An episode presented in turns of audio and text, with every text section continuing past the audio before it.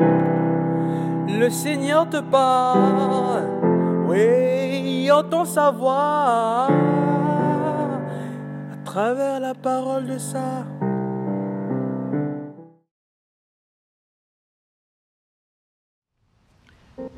Bien-aimés dans le Christ, nos paroles et nos actions, nos apparences, ce que nous montrons extérieurement ne sont pas toujours le reflet de notre état intérieur.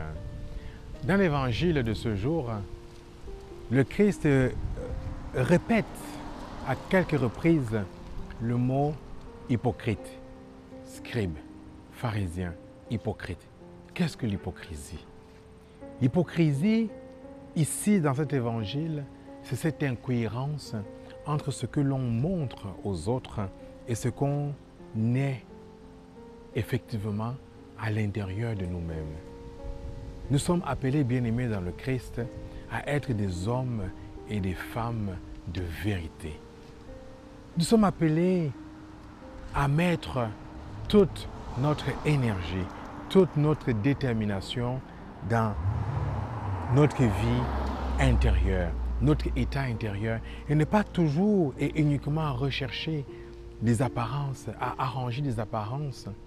Oui, bien aimé dans le Christ, qu'il y ait une concordance, une adéquation entre ce que nous vivons intérieurement et ce que nous montrons aux autres. C'est ça la recherche de la vérité. Rechercher la vérité, la vérité tout entière, c'est vivre une conversion permanente. C'est préparer son cœur, sa vie intérieure, pour que cela soit reflété dans nos actions, dans les apparences. À quoi bon avoir une vie éclatante aux yeux des hommes si notre cœur est obscur? Amen.